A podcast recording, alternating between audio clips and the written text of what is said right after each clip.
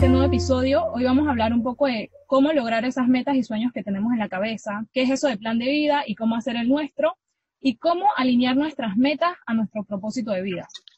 Este es un tema muy importante y más en esta época, eh, porque actualmente siento que hay muchos haciendo, innovando y dándole esa vuelta a la situación, pero hay muchos otros sin saber qué hacer, sin ánimos de hacer nada y han dejado las cosas como a lo que venga, al destino. Y aunque creo que cada quien va a su ritmo y no todos somos iguales, creo que el no saber qué hacer siempre nos detiene y nos impide llegar donde queremos. Porque una cosa es saber qué quiero, pero no hacer nada, y otra es querer hacer, pero no saber cómo. Y para eso tengo a dos invitados muy especiales para mí, eh, son mis mentores y los que me dieron ese empujón para lanzarme, los conozco hace como tres años y también me han ayudado mucho en mi desarrollo personal. Bienvenidos Andrea y Paco. Hello. Hola. Eh, bueno, ellos son hermanos, socios y colegas. Y bueno, eh, yo ya los re que te conozco, pero cuenten un poquito de quiénes son ustedes y qué hacen para los que nos escuchan. Andrea.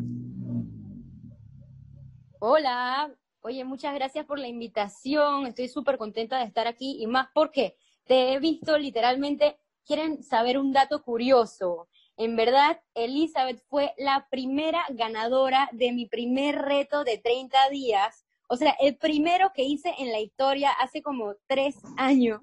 Elizabeth fue la que ganó el reto, imagínense, y ya he hecho un montón de retos más y me, me encanta, me encanta ayudar a la gente a que, a que salgan de ese patrón de es que no sé, no puedo, no tengo ganas en torno a hábitos saludables. Yo soy maratonista, triatleta, me encanta el tema de, de hacer ejercicio, construir hábitos saludables, así que estoy feliz aquí de seguir contagiando la buena vibra a, personas como Elizabeth, que, al final se han mantenido constantes a pesar de todo.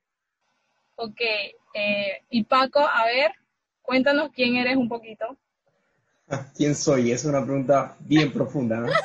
Ahora, Eli, eh, primero te, quiero felicitar eh, por la iniciativa que tienes con el tema del podcast y espero que que coseches muchísimos éxitos. Eh, sé que lo haces con las intenciones en tu corazón. Eh, y bueno, por mi lado, eh, diría que soy un geek o un aficionado de los temas de desarrollo personal desde muy temprano, como de los 15, que me llevó por un camino de public speaking o de hablar en público, luego coaching, luego abrir empresas, hacer consultorías, y si pudiera simplificar las cosas en las que yo siento que soy competente y mi pasión o mi propósito está alineado es resolver problemas y trabajar con personas. Entonces, diría que, ahí está mi pasión y me he dado cuenta de que la gran mayoría de las personas eh, son su principal problema. Eh, ¿cómo, ¿Cómo explico esto? Que eh, tienes una compañía con problemas, tú puedes tratar de solucionar los problemas o puedes trabajar en la persona y trabajando en la persona, la persona lo resuelve sola. Y me gusta mucho más trabajar, en este momento de mi vida, me gusta trabajar mucho más eh, con personas individuales que con corporaciones. Eh, me gusta el, el, impacto que veo, me gusta que es mucho más personal y me gusta ir a las profundidades de la persona para entender qué los mueve qué temen eh, y cómo podemos trabajar juntos para lograr lo que quieren.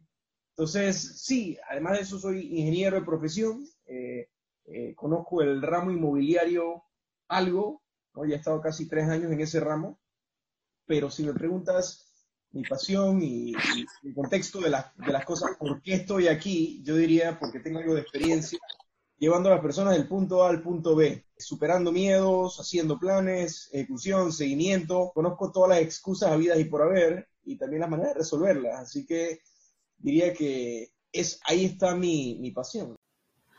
Claro, bueno, de verdad que estoy muy feliz de tenerlos aquí y que nos puedan compartir sus conocimientos y experiencias para ayudar de cierta manera a los que nos escuchan. Bueno, para empezar, ¿ustedes qué creen que es mejor, tener sueños o metas?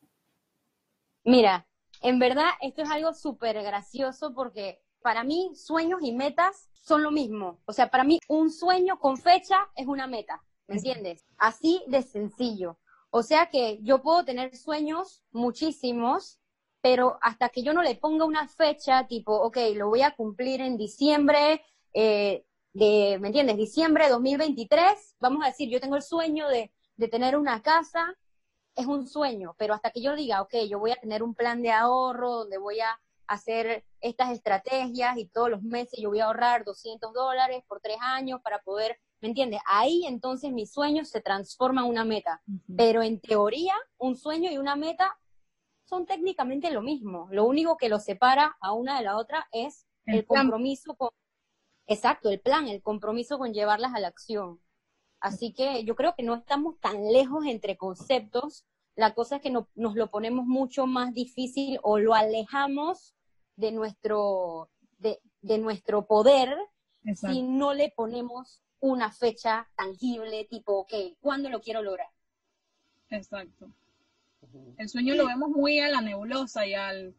Ay, no se puede cumplir. Exacto, como que bueno, habrán otras personas que lo cumplen, pero yo, yo no sé, yo no, no me he comprometido, tengo miedo, o a lo mejor siento que no soy capaz todavía.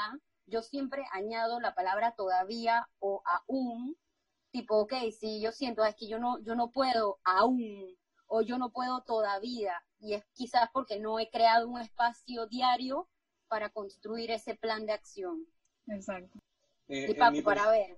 Sí, en mi, en mi perspectiva, el sueño es esas cosas que ojalá, que espero, que si, si, la vida me lo diera, yo estaría tan feliz. O sea, yo siento que los sueños, eh, desde la perspectiva, eh, digamos, de, de, consecución de resultados, los sueños son valiosos porque te dicen algo de ti. O sea, te dicen si te gusta el reconocimiento, te dicen eh, que, o sea, cuáles son esas cosas que tú desearías en tu vida.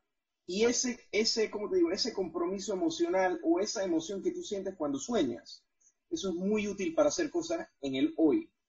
Ahora, si solo te quedas en esa emoción y no hay ninguna manera de llegar allá, esa emoción no vive mucho tiempo en ti es como una idea de algo chévere. Eh, entonces, eh, cuando tú quieres lograr cosas en tu vida, idealmente tú vas a escoger cosas que te muevan, cosas que tú quieras. Y como dice Andrea, perfectamente te pudieras tomar alguno de tus sueños e ir hacia allá. Ahora, el sueño suena lejano, suena poco claro.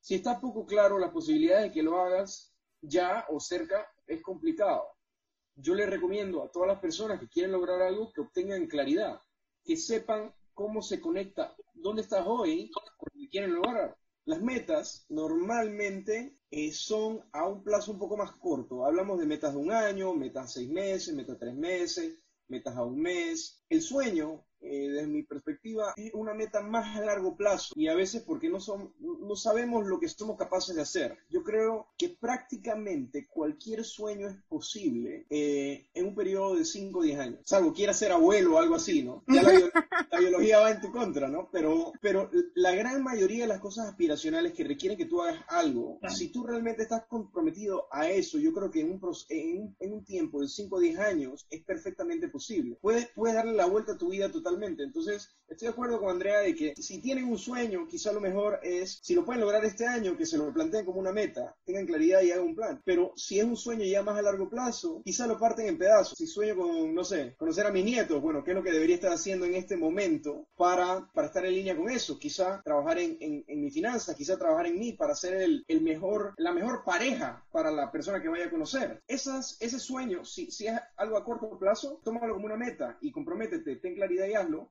y si es más a largo plazo, quizás parte los pedazos para que cuando llegue el momento en el tiempo de que ya puedas ejercer esa figura, lo hagas de la mejor manera. Exacto. Y eso es prácticamente lo que es el plan de vida, un plan estructurado de cómo tú vas a lograr esa meta o ese sueño que tú tienes en la vida. Pero aquí hay otra preguntita que me hicieron, que es cómo debería estar estructurado ese plan de vida. ¿Qué se plasma primero? Que si la meta, que si el sueño, que si las prioridades del día a día, ¿cómo? Y creo que, que, ese es un puntito bastante importante. Yo, yo ya tengo el conocimiento y la plantilla que estos dos brillantes me han dado, pero compártele con ellos que, cómo se estructura el plan de vida. Hay varias cosas, puntos muy sencillos. Debemos saber la situación actual, dónde estamos parados, ¿sí? debemos saber la situación deseada, que hacia dónde queremos ir. Debemos tener un plan que es cómo pensamos ir del punto A al punto B, o de la situación inicial a la situación deseada. Debemos tener claridad de los obstáculos en el camino y debemos tener un plan de respuesta para esos obstáculos o una manera de operar en el caso de que algo salga mal. ¿Sí? Entonces, para mí, si quieres ver la planificación de una manera muy sencilla, son esos cinco puntos los que yo recomendaría a cualquier persona. Que importa mucho dónde estás parado hoy. si es un compromiso a largo plazo, probablemente no importa mucho. Importa mucho si te pones una meta muy alta. si estás comprometido a la meta, pues bien. Ahora, donde, donde yo empiezo a tener más cuidado es cuando el plan no es realista. O sea, cuando el plan es como el sueño, ¿no? Intangible, difuso, ¿no? Eh, voy a ser millonario, ¿cuándo? En dos años. ¿Cómo? No sé. Eh, me va a parar en las mañanas a repetir, soy millonario, soy millonario, soy millonario.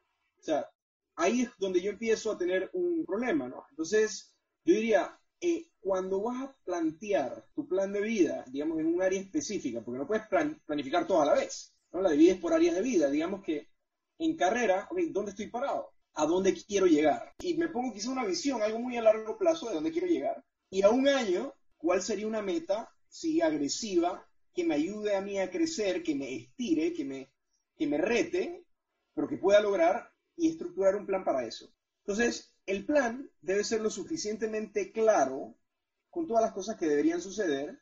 Y la idea de un plan no es que todo pase al pie de la letra es el punto de referencia para saber si voy en camino a lo que quiero o no.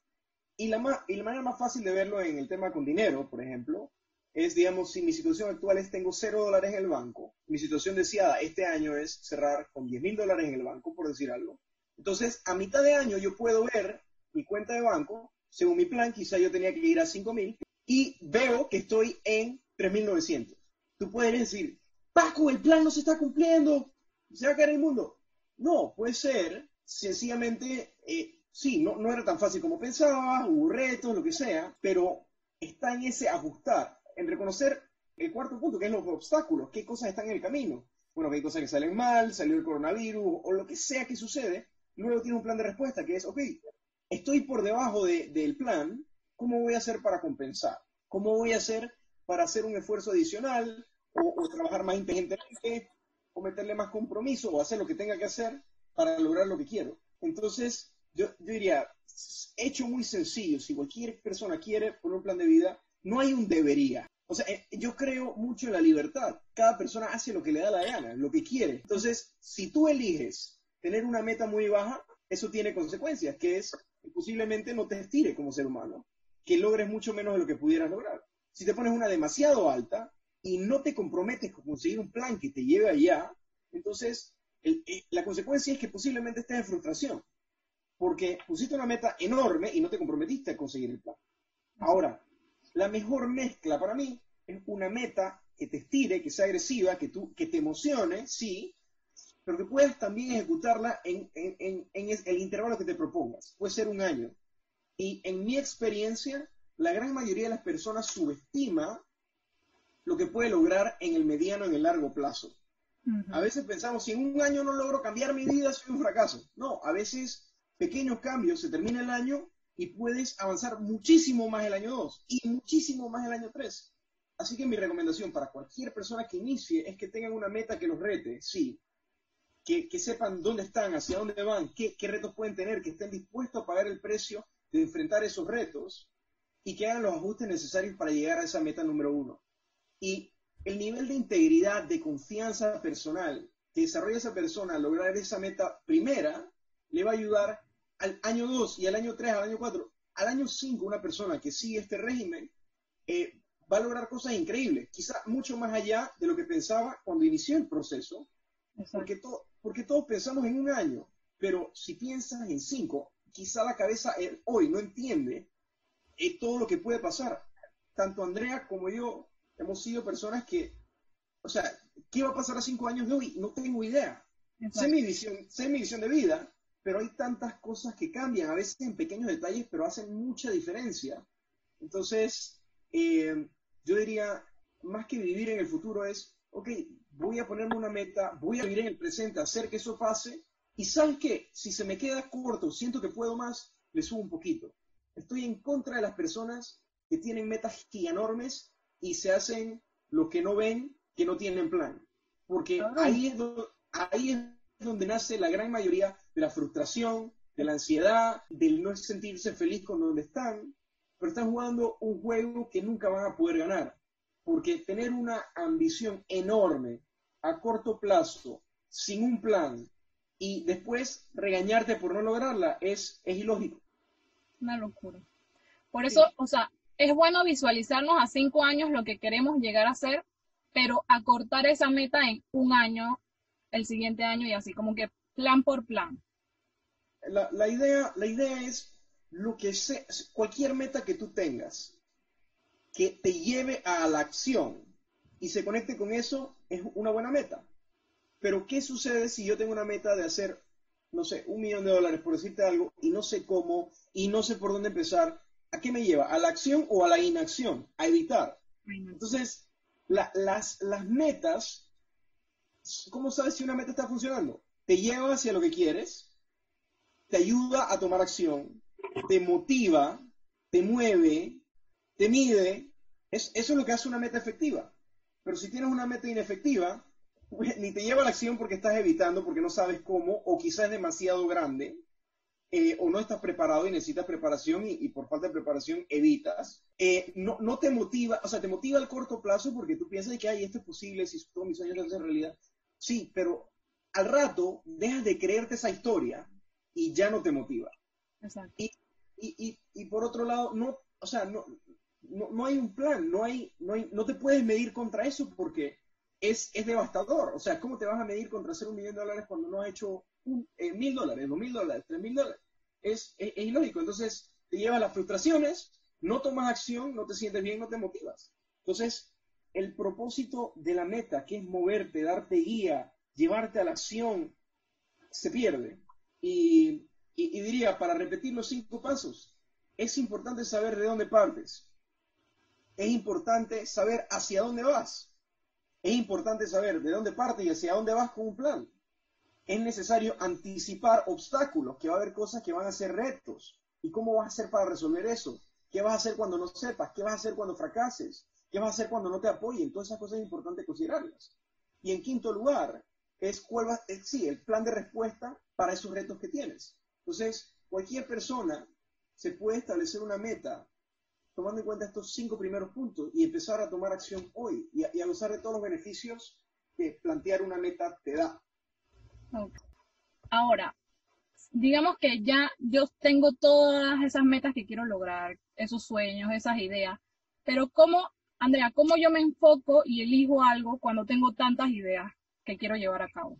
Mira, hay algo súper curioso y justo eh, hoy recibí un mensaje de una chica que me decía, tipo, ay, Andrea, es que tengo tantas ideas y, y la verdad es que tengo miedo de poner una en acción y que no sirva y, no saber cómo, cómo, cómo avanzar. Y parece mentira, pero a veces, y me ha pasado a mí, o sea, yo también, no crean que yo me excluyo de esos sentimientos, de esos patrones eh, de pensamiento negativos, y es que a veces nos predisponemos a fallar, o sea, no hemos ni siquiera lanzado el producto, no hemos ni siquiera, ¿me entiendes? No hemos hecho ni el boceto, ni el piloto, ni el borrador de lo que queremos lanzar, ni siquiera hemos hecho el contacto con nuestro cliente potencial y ya estamos llenándonos de, de, ¿me entiendes?, de pensamientos negativos de, ¿y qué pasa si después de que lo lanzo, no sé, pero lánzalo primero, ¿me entiendes? Lánzalo y, y, si tienes muchas ideas, ok, yo les propondría que hagan una tablita que, que tenga, eh, Paco, yo creo que tú me puedes ayudar con eso, ¿Qué, ¿qué características podemos evaluar por producto para saber ok, vamos a decir, el, la idea A, digamos que yo quiero, yo quiero construir un avión, ok, viabilidad, cero, no tengo presupuesto para eso.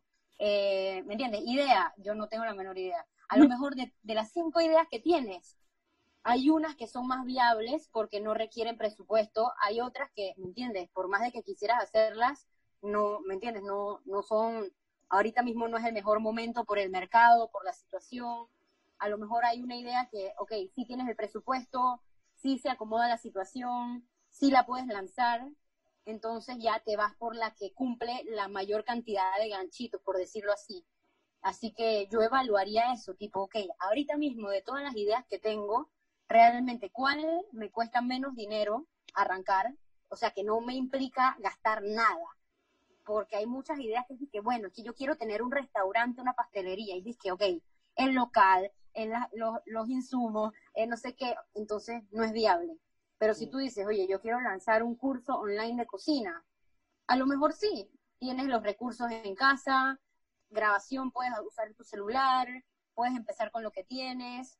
Entonces es cuestión de reducir al mínimo, al producto mínimo viable, que le llaman, que es un producto que tú sabes que tú puedes confeccionar con las herramientas que tienes. Claro. Es eso de la perspectiva del emprendimiento, ¿no? Exacto. Sí, Eli, mira, yo soy, yo no soy nada particular, pero digamos que mi historia me ha dado a mí una serie de experiencias y yo soy la típica persona que le gusta todo. O sea, me gusta leer, me gusta bailar, me gusta, puedo disfrutar salir, a veces elijo no salir, me gusta la cocina, me gusta eh, todo, casi todo me gusta. O sea, soy muy curioso y me gusta aprender. Ahora, si yo fuese un ingeniero, médico, psicólogo, mecánico, soldador, ebanista, posible, posiblemente no pudiera ser muy bueno en ninguna de todas. ¿Por qué? Porque el camino de la especialización es un camino en donde yo me comprometo a una cosa o a una serie de cosas, una, dos, tres cosas relacionadas, y dedico mi tiempo a volverme mejor, a educarme, a ejecutar, a aprender de las experiencias, a desarrollar habilidades. Y mientras más tiempo le dedico, más habilidades genero. Entonces, si le preguntas al mercado en general, digamos, una persona que se quiere atender con un médico, bueno, aquí tenemos a este señor que es cardiólogo, ebanista, ingeniero, matemático, profesor, eh, jardinero, y aquí está ese señor que es cardiólogo, que lleva 20 años en cardiología. ¿A cuál te entiendes? Pues claro, te vas a atender con el especialista, pero el especialista es más valioso por el hecho de que le ha dedicado mucho tiempo a una sola cosa. Dedicarle tiempo a una sola cosa te permite obtener aprendizajes, experiencias, distinciones, una serie de cosas ah. que si te dispersas no lo vas a hacer. Entonces, depende mucho de qué es lo que la persona quiere. Yo, yo me debato y, me voy a un, a un punto más profundo. Cuando una persona tiene muchas ideas y no tiene un resultado, posiblemente el compromiso de esa persona está con evitar sus miedos. ¿Sí? No sé si lo ves si tú realmente lo que quieres es el resultado, posiblemente ya lo hubieras logrado, pero te quedaste en la idea. O sea, preferiste quedarte en la elección y no ejecutar y no obtener el resultado, que hacer la que sea o una combinación y obtener el resultado. Entonces fue una decisión que esa persona tomó. Y la persona genuinamente piensa que su problema es elegir una idea. Pero su problema no es elegir una idea. Su problema es el miedo de equivocarse, el miedo de elegir una y que no sea suficiente, el miedo a elegir una y que no sea suficientemente bueno como para ejecutarla. Claro, entonces te dicen, ah, yo tengo muchísimas ideas. Si tienes muchísimas ideas, y la pregunta es, ¿eso muchísimas ideas es una fortaleza para ti porque eres creativa y tienes la capacidad de conseguir cosas? ¿O estás utilizando esa capacidad de tener ideas como una manera de evitar tomar acción?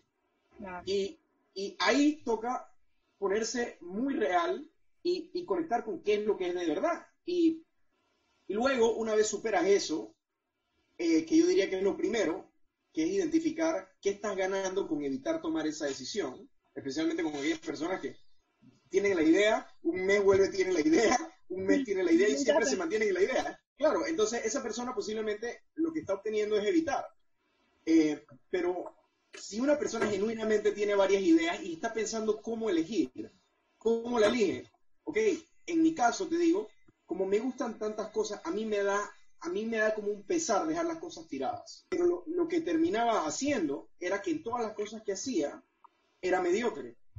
Entonces, cuando te enfrentas a eso, es muy posible que lo que tengas que hacer eh, o lo que elijas hacer vaya a ser, ok, ¿a qué camino estoy más comprometido? Porque cada camino tiene sus recompensas, cada camino tiene sus, eh, sus consecuencias y debo elegir un camino con el que yo me sienta bien. O sea, eh, por ejemplo, es como tomar una decisión de carrera. Sabes que los próximos cuatro años se lo vas a dedicar a algo. Entonces, yo diría, obtener la mayor información posible de lo que sea que, que conlleve tu elección. O sea, si, si tú dices, mira, eh, entre la elección A y B, quiero saber cuál me conviene más, no sé, posiblemente es información lo que necesita. O posiblemente es lanzarse, que es algo más por la escuela que diría Andrea. Eh, lánzate, ¿no? Eh, pero yo diría, tener claridad hace todas las decisiones más fáciles. Entonces, opción A, consecuencias, beneficios. Opción B, consecuencias, beneficios. Y puedes hacer una matriz de, ¿cuál me apasiona más? ¿Cuál me hace más plata? ¿Cuál es más viable? ¿En cuál creo más? ¿Cuál es más importante para la humanidad? Los criterios que tú quieras. Exacto. Pero una vez tienes esa información, que por cierto no demora mucho en recopilar, hay tres decisiones sobre la mesa. Opción A, que me da beneficios y consecuencias. Opción B, que me da beneficios y consecuencias. Y opción C, es seguir en la idea, que es la que la gente escoge. ¿Por qué? Porque no quiere, no quiere lidiar con el peso de equivocarse en escoger entre A y B. Pero el hecho de que escogen esa tercera opción, adivina qué hace, los deja sin A y sin B. Exacto. Que es precisamente lo peor. Entonces, yo diría, oh, tengamos claridad de por qué estamos quedándonos en la idea y si realmente queremos escoger una, entendamos que hay beneficios y consecuencias en cada una y que al final la elección que nosotros tomemos, sí, podemos enfocarnos en lo que dejamos afuera, pero debemos enfocar, una vez decidimos, debemos enfocarnos en qué es lo bueno de esta y cómo sacamos lo máximo y cómo podemos disfrutarlo. Y cómo, porque el hecho de que tengas miedo a dejar algo por fuera significa que con lo que elegiste sientes que no basta, sientes que no es suficiente. Pero no es cierto. Una vez eliges y te comprometes total y completamente, lo que va a hacerte sentir realizado, feliz, apasionado y todo lo demás es el compromiso y el avance en lo que sea que hayas escogido. Entonces, es, eso, es eh, el vaso medio lleno, el vaso medio vacío. O sea, el vaso medio lleno es, mira, elegí una y voy por esta. El vaso medio vacío es, pero ay, al elegir esta dejé la otra. Ya no te enfoques en eso, ya no te sirve enfocarte en lo que no elegiste. Ahora, enfócate en lo que elegiste, lograrlo con excelencia, ojalá lo logres tan rápido y con tanta excelencia que puedas regresar y coger la otra opción y hacerla también. Pero si, si, si persistes en escoger la tercera opción, que es ni A ni B, para, para no comprometerte con ninguna, pues la consecuencia es que van a pasar los años y te vas a quedar justo donde estás. Que a eso, a eso sí deberías tener miedo. Exacto. Y creo que eso, eso es algo muy importante porque a veces eso toma como que de verdad decirnos la verdad nosotros mismos de qué es lo que de verdad queremos hacer, porque a veces nos quedamos en esas ideas y en esas ideas porque en verdad tenemos ese miedo de que en realidad escoger esa que de verdad es lo que nos va a satisfacer personalmente, internamente, pues, porque a veces no queremos o hacemos lo que dice el mundo exterior o, lo que quiere mi papá o lo que quiere mi mamá y así, pues como que nos quedamos en ese estándar, ahí en esa situación, en esa cajita, pues como que, ay, no, no quiero. Y bueno, digamos que ya después de uno hacer el plan de vida, de ya tener como el plan, eh, cuáles son esas metas que uno quiere lograr, cómo uno puede como que mantener ese plan de vida presente, pues como que, que no se me olvide de que, hay mañana, qué era lo que tenía que hacer o qué son esas acciones que tengo que hacer, acordarme siempre de lograr eso que quiero a un año. Andrea, yo creo que ahí puedes. A mí me ayuda mucho con el tema de que no se me olvide. Primero, o sea, no es negociable que se te olvide tus metas más importantes. Yo siempre las desgloso o las parto en tres cosas importantes y las tengo como prioridad en mi día, que en mi agenda, si no todos los días, por lo menos de lunes a viernes o de martes a sábado o seis días a la semana, tengo tres prioridades y van asociadas a las tres prioridades que yo tengo más fuerte, tipo, ok, si yo ahorita quiero ahorrar, entonces a diario tiene que ver con la organización de mis finanzas o con generar más ingresos o con buscar más clientes, depende de tu trabajo, depende de lo que estés haciendo a lo mejor estás en un trabajo ahorita que no te gusta, entonces tendrá que ver con buscar otras, otras oportunidades. O sea, depende de cuál sea tu foco ahorita. O sea que una va en mis finanzas, otra va en mi salud y otra va en, en torno a mi negocio, a creatividad. Entonces, yo les recomendaría eso, que si tienen metas grandes, la partan en un hábito diario que ustedes saben que va a estar ahí todos los días. O sea que no hay manera de que se te olvide. Eso no, o sea, no hay manera de que se te olvide lo que más te va a cambiar la vida los, los próximos seis a doce meses, para que vayas poquito a poquito fortaleciéndolo. Entonces sería, o sea, después de tener la visión que nosotros queremos, después de querer plantear ya esa meta, entonces empezar de cada de esas metas, tener hábitos para poder llegar a esa meta. Por supuesto. Hábitos sencillos, o sea, tampoco es física nuclear, que bueno, entonces todos los días voy a hacer un presupuesto, no, o sea, y a lo mejor es estar consciente, ok, eh, mi meta, si yo quiero ganar 3 mil dólares al mes, eso significa que tengo que ganar, eh, ¿me entiendes? ¿Cuánto al, al 100 dólares al mes? Ok, a la 100 dólares al día, ok, perfecto, me voy con esa meta pequeña. ¿Cómo puedo hacer eso? ¿Es un producto? ¿Son dos productos?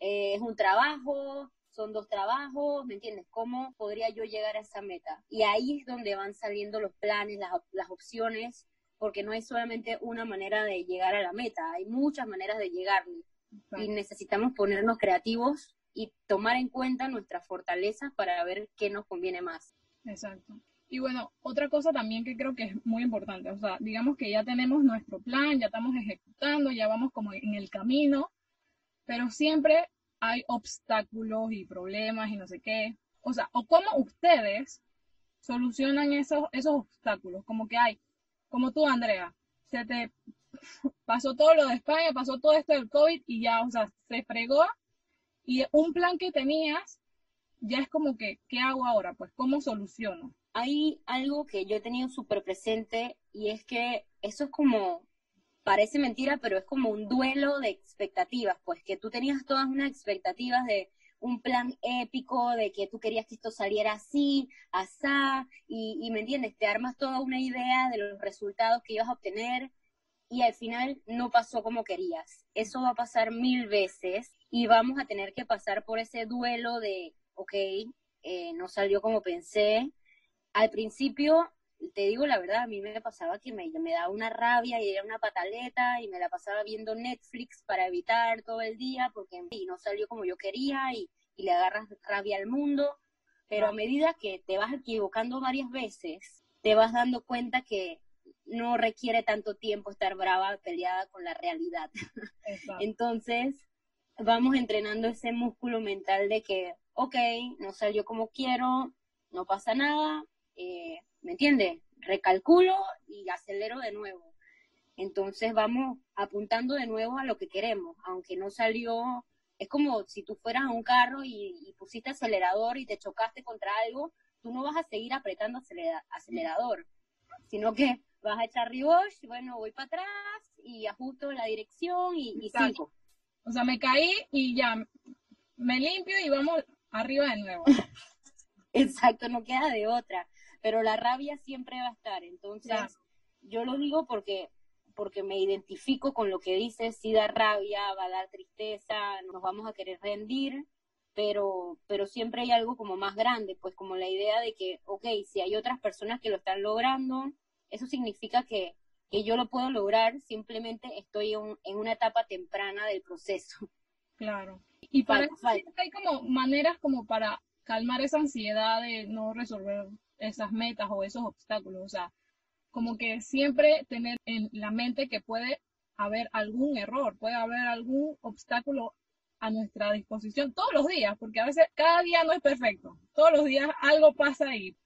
Sí, pero, pero tampoco entrenarnos para ver que siempre algo pasa, porque entonces andamos con ese negativity bias que a mí también me pasa y estoy aún entrenándome para no enfocarme nada más en lo malo, tipo, ay, yo sé que algo va a pasar mal, ay, que yo sé que, entonces estamos como en alerta todo el tiempo porque algo va a pasar mal y no necesariamente es así, sino entrenarnos en, en agrandar lo bueno, tipo, está bien, pues no, a lo mejor no vendí 100 clientes, pero vendí 3, ok, voy, llevo tres, qué bien que llevo tres, ¿me entiendes? Exacto. Como que Enfocarme en, en lo bueno, Exacto. resaltar lo bueno nos cuesta bastante y necesitamos entrenarnos en resaltar lo bueno, tipo, ok, ahorita mismo estamos en casa, ok, puedo leer, puedo pasar tiempo con mi familia, puedo caminar, eh, ¿me entiendes? Puedo caminar eh, eh, mientras escucho un audiobook, puedo, eh, ¿me entiendes? Ver qué cosas puedo aprender en casa.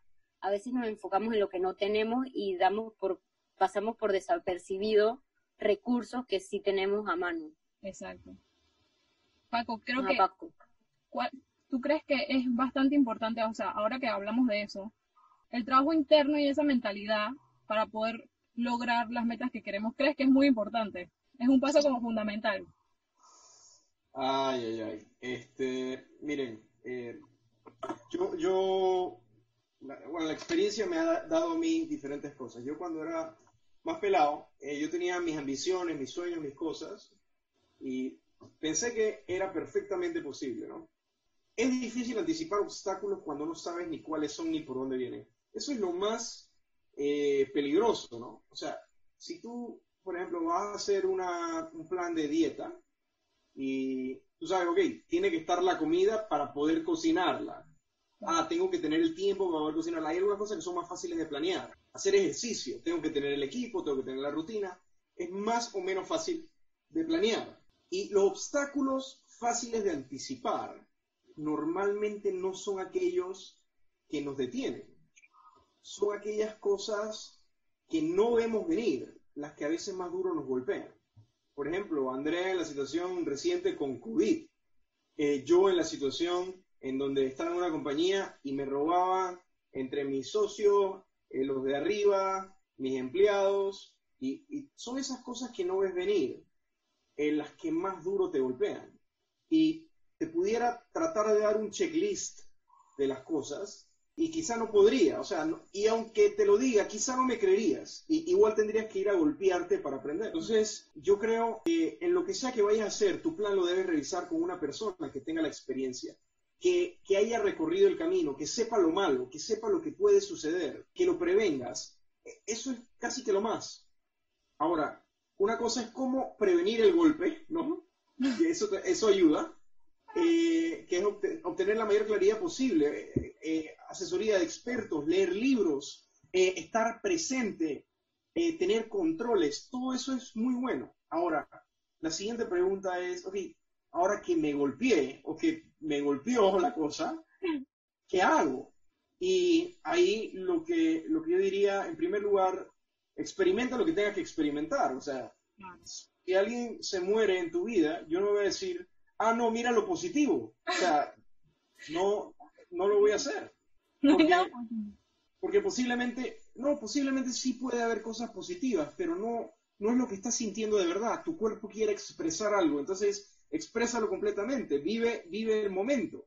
Si viviste una, que se acabó la relación, una relación que tenías, experimentalo completamente. Si una oportunidad o una aspiración que tú tenías, algo no salió, experimentalo completamente, deja salir la frustración, lo que sea, con una persona de confianza si te sirve. Pero luego de eso es ver, ok, ¿dónde estoy ahora? ¿Qué aprendo de esto?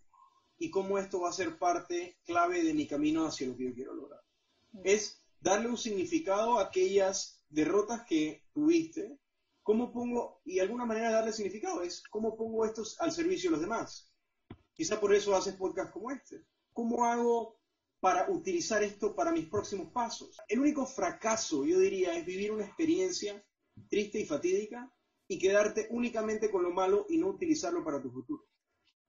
No, o sea, eh, para mí eso sí sería fracaso. Ahora, si no te rindes, Claro. si, si aprendes algo, si te hizo pensar diferente para bien, o te ayuda a ti a salir adelante e ir por tus sueños y tus aspiraciones, tus metas, entonces eso que pasó definitivamente te va a servir en tu vida y es algo valiosísimo. Entonces, eso darle signifi- significado no viene inmediatamente cuando te pasó. Cuando te pasó lo que viene es llorar, brava, dejarlo salir. Está libre de llorar y saca eso por dentro. Yo, sí, yo no soy partidario de, ah, se murió tu mamá. ¿Cuál es el lado positivo? No, no, no. Tienes que, tienes que dejarlo salir porque si no lo reprimes. O sea, hay algunas cosas que yo en, en algún momento de mi vida reprimí y que a veces no puedo hablar de esas cosas sin llorar porque nunca lo procesé. Entonces, si quieres superar eso, si quieres que de verdad eh, deje de ser importante en tu vida y tú puedas abrir espacio para lo que sigue, entonces necesitas experimentarlo total y completamente. Ah. Eh, por ejemplo, en la relación de pareja, si, si tú no superas a tu ex, ¿y por qué me hizo esto? Y lo que le dio, y yo cuánto lo amaba, y la, la, la, la, la, y te quedas ahí, ¿qué tan posible es que le des espacio a una persona en tu vida? Quizá, aunque le des el espacio en tu vida, vas a seguir con toda esa carga emocional que quizá se la tires a él. Entonces, no es justo con eso. Así como en pareja no es justo con, con tu nueva pareja, ni es justo contigo misma, tampoco es justo con tus metas que te quedes en el pasado enfocándote en todo lo que no fue, en todas las cosas. No, no- no te sirve. Y la manera de superarlo es, ¿cómo lo experimento de la manera más completa posible? Lo, lo lloro, lo saco, lo escribo, lo comparto, hasta que ya no tenga vigencia sobre mí. Y luego es cómo le doy un significado que me sirva a mí para conectarlo con algo que yo quiero. ¿Y qué voy a hacer al respecto? Y parte de los fracasos que tú has vivido, él, y parte de los fracasos que tú has vivido, Andrea, parte de los fracasos que yo he vivido, si nosotros hemos sido capaces de continuar, es porque estamos por algo más grande que sencillamente a fracasar y me voy a quedar ahí. Es que hay algo más grande. Y, y creo que va en línea con el tema de la conversación, con el tema de metas y propósito. O sea, si tú fracasaste en lo que sea, o, o- o pasaste un mal rato y te dejaste la meta o dejaste tu supuesto propósito, posiblemente estaba mal planteado, porque no era lo suficientemente importante como para persistir. Exacto, no Entonces- tenía mucho valor. O, o quizá te- pensabas que lo tenía y te diste cuenta que no. Entonces, cuando sucede algo así, quizá puedes reevaluar tus metas y, y luego esa experiencia tener ese voto de fe contigo mismo, de decir, ok, fallé y fallé por esto, voy a mejorar de esta manera y voy a confiar en mí de nuevo porque mis sueños valen la pena, porque mis metas valen la pena. Entonces, el desarrollo personal es fundamental porque ¿cómo vas a pensar efectivamente, positivamente o con cosas que te sirvan si constantemente no te estás metiendo eso? Y cuando fracasas, va a haber muchas personas que te van a decir, ah, te lo dije, o ah, viste que mejor no sé qué, o va a haber de eso. Entonces, si tu mentalidad está nutrida solo de esas cosas negativas, ¿qué, qué haces con eso? Entonces, sí, rodéate de gente que te sume. No, no significa ma- mata a lo que no, no significa nada de eso. Significa quizá no pases tanto tiempo. Deja a tus amigos. Deja. No, yo- yo no soy partidario de eso tampoco. O sea, tenlos para lo que, para lo que tú quieras, pero en lo que concierne a tu negocio, en lo que concierne a las cosas que tú quieres lograr, rodéate de gente que te sume, gente que esté más adelante que tú en el camino, gente que te dé perspectiva, que tú llegues llorando con tu problema de que, ay, mira, perdí mil dólares, y la persona te diga, yo perdí un millón de dólares, y sigo aquí, y estoy aquí, y le di la vuelta a mi vida, y, y perdí, perdí a mi familia, perdí, no sé, y estoy aquí, y tengo una nueva familia, o sea, es también buscar perspectivas que te funcionen, y los mentores, las personas que tienen éxito, tienen tantas historias de fracaso, que no es de que, ay, tu fracaso fue peor que el mío, así que me puedo sentir bien. No, no es eso. Es, esta, esta persona pasó por cosas peores que las que yo pasé y lo superó. O sea que yo también lo puedo superar, que va en línea con lo que decía Andrea. Entonces, es rodearte de gente positiva, leer libros de gente que ha pasado eh, cosas sustancialmente complicadas. Eh, por ejemplo, la biografía de Lincoln se me viene a la cabeza. Abraham Lincoln creo que perdió eh, familiares, eh, esposa, hijos, perdió elecciones, un montón de cosas y finalmente se fue electo presidente de los Estados Unidos y una de las figuras más emblemáticas de Estados Unidos. Entonces, cuando tú lees una historia tan trágica, y, te recomiendo que la, que la leas, que yo a veces la leo y me, conmuevo de, la historia de, Abraham Lincoln. Cuando, veo eso, yo digo, o sea, eh, esta persona encontró un significado mucho más grande dentro de sus problemas. Y la cosa interesante es, quizá con ese problema que parecía una, dificultad eh, o algo que te afectaba, quizá ese es uno de los motores o, o de las cosas que más te impulsan a lograr lo que quieres, o, o for- o fortalecen tu propósito, forjan tu carácter. Entonces, creo que todos los seres humanos debemos, no, no debemos hacer nada, lo elegimos, pero creo que al menos darnos la oportunidad de experimentarlo completamente, darnos un tiempito y eventualmente darle un significado que nos sirva, eh, nos lo merecemos. Hay algunos que eligen otra ruta, Eli, y, y cada uno elige. Hay algunos que eligen, mira, me dolió mucho querer algo y no lograrlo, así que Ya mi no. solución es que nunca voy a querer nada. Exacto. Pero, pero yo, yo, yo creo que eso es una baja autoestima y creo que la autoestima hay que trabajarla. Y- y viene de, de- de saber que tú no eres tus resultados y de que puedes lo que tú quieras. Y, y si quieres usar la religión, la, la religión a tu favor, Dios nos creó a su imagen y semejanza. Entonces, ¿cómo es que a su imagen y semejanza nosotros no podemos lograr las cosas que queremos? No, no hace sentido. O sea, que las personas utilicen su mente y le den un significado empoderador a su historia, yo creo que es parte fundamental del éxito. Y, y sí, el desarrollo personal es fundamental para eso. Sí, el, el desarrollo personal, el trabajo interno y como que fortalecer esa mentalidad, como dice Andrea. Y Sí, bueno, total. por último, cómo mantenernos enfocados aunque pasen todos estos problemas. O sea, cómo mantener esa motivación. Yo siempre pienso que, como dices tú, la motivación no es que nos llega así de repente, de la nada. La motivación no es que va a permanecer ahí todos los días, sino que nosotros mismos tenemos que crearla, como dice Andrea. O sea, hacer y poner acción para que luego de la acción llegue la motivación. Yo digo que es que en verdad no hay una sola fórmula. No hay una sola fórmula, pero pongámoslo en una balanza. Si tú le das más peso a lo que quieres lograr y, y estratégicamente, vamos a decir, ejemplo, yo con la comida, vamos a decir, hay gente que me dice que yo estoy obsesionada con el dulce, estoy obsesionada con la fritura, estoy obsesionada con, con todo lo que no favorece mi salud y por eso sigo sobrepeso. Entonces yo diría, ok, ¿cómo puedes añadirle obsesión o cómo puedes obsesionarte con las cosas que te hacen sentir bien, con las cosas que te inclinan a tener ese peso saludable, con esas cosas que te inclinan a elegir el alimentos que te energía?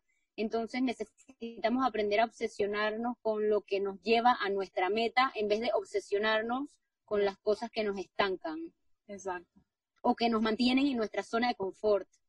Sí, eh, y ese tema es fascinante, el tema de la motivación, el tema de las emociones, eh, Eli. Sí. Eh, la pregunta, ¿las emociones te llegan? ¿Las creas? ¿Las, las pones? Y cada, cada persona tiene una manera distinta de ver el mundo. Exacto. Y se- según cómo ven el mundo, lo hacen. Hay algunas personas que piensan que las emociones le llegan. Y si no me llegó la motivación, pues hoy no debía hacer nada. Pues porque Dios no me la mandó. Entonces, si Dios hoy no me la mandó, es porque definitivamente lo que tiene que estar haciendo es pereciendo todo el día. Ah, oye, ahora Dios me la mandó, ahora sí voy a...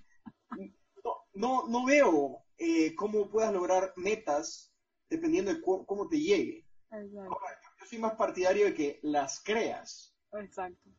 según las metas que tienes, según dónde está tu cabeza, dónde está tu enfoque, las preguntas adecuadas, estar en cosas que te emocionen, que te reten. Y, y una vez las creas, yo creo que también las pones. O sea, yo, yo espero que me llegue la motivación o pongo motivación en lo que hago. Porque lo decido. Voy a hacer ejercicio, lo voy a hacer eh, a las malas o voy a poner motivación en lo que hago. Ahora, ¿cómo pongo algo? tengo que creer que yo puedo motivarme, que puedo crearlo. Y, y la, manera, la manera más sencilla es que yo creo que todas las emociones ya están dentro de ti. Exacto. Tú puedes crear tristeza en este momento, pudieras. Te digo, acuérdate de las veces que fracasaste, acuérdate de la gente que ha muerto en tu vida, acuérdate de las personas que te han rechazado, acuérdate de eh, todas esas cosas, y si te enfocas realmente en eso, vas a poder crear un estado de tristeza. Ahora, la motivación, o estar motivado como estado, requiere que tú estés emocionado por el futuro, o que estés emocionado por algo que estás haciendo. Entonces, hay maneras de tener motivación. ¿Y cómo lo hacemos? Poniendo cosas que nos conecten con las cosas que nos motivan a futuro, o metiendo cosas que nos motivan al presente. Por ejemplo, a ti que eh, te gusta el baile, de repente tu día no se ve muy motivador hasta que pones una rutina de una hora de baile. Y, Ah. y, ay, ahora sí me motivé. Ya me Sí. entró. Claro, ahora Dios te la mandó. Entonces, el, el tema, el tema es ese. Yo creo que eh, no podemos, o sea, podemos eh, hacer lo que sea, pero ¿qué, qué, ¿cuál es la lección que más nos sirve? Esperar que nos llegue No. o crearla. Porque si espero que me llegue, solo en los momentos que lo que sea que me la mande considere la voy a tener. Y la otra eh, viene de una decisión consciente de que, ok, voy a ser feliz porque quiero. Y, Exacto. y me voy a enfocar en cosas que me hagan eh, eh, estar feliz. O, o- o si quiero estar motivado, lo- y, y está a tu disposición. Entonces, no sé cuál es la verdad. Si te llegan, las creas, eh, las pones, están dentro de ti, están fuera de ti, vienen a ti. No, no importa eso. Lo que importa es qué te sirve a ti. Y yo creo que lo que más sirve es pensar que las, la- las emociones están ahí para ti Exacto. y que tú las puedes crear si desarrollas esa inteligencia emocional. Si me quiero sentir motivado, ok, ¿qué he aprendido de mí? ¿De qué me mueve? Y lo uso. Si es pasión lo que quiero, ¿cómo yo me puedo sentir apasionado? Eh, pensando en las cosas, la diferencia que puedo hacer, pensando en... eh, Entonces, ¿cómo salgo y creo? Bueno, ya eso es una clase de inteligencia emocional. Y en la vida, una manera de, de obtener esa evidencia de que lo puedes crear es, piensa en un momento de tu vida en el que te sentiste apasionado. ¿Qué estaba pasando? Un momento en que te sentiste feliz. ¿Qué estaba pasando? Un momento en que te sentiste triste. ¿Qué estaba pasando?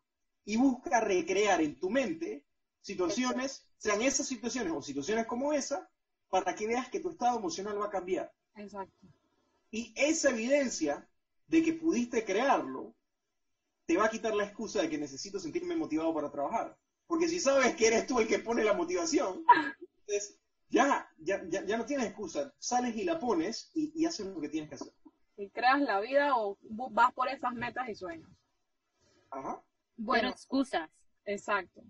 Hay, que- hay que hacer el coco wash, como dice Andrea. Hay que hacer como... Es el coco wash que es todos los días. Para finalizar, debo mencionar que Paco y Andrea son los creadores de Life and Mindset, una empresa que ayuda a las personas a mejorar su vida por medio de cursos, programas y talleres, empoderándolos para alcanzar sus sueños y para conseguir resultados. Yo en lo personal he aprendido mucho de ustedes porque desde el primer taller que tomé me abrieron esa ventana a descubrir ese mundo de posibilidades que yo no tenía presente y que tenía miedo a seguir y la verdad es que le quiero dar las gracias por eso, por darme ese empujón que necesitaba y por compartir conmigo este espacio para que de cierta manera pueda ayudar a los que nos escuchen. Gracias a ti. Eli. Y para los que quieran conocer un poco más de lo que hacen, pueden seguirlos en Instagram a arroba andreavpty y arroba Paco Vázquez 15 o buscar su página web lifeandmindset.com. Saludos y nos vemos en el próximo episodio.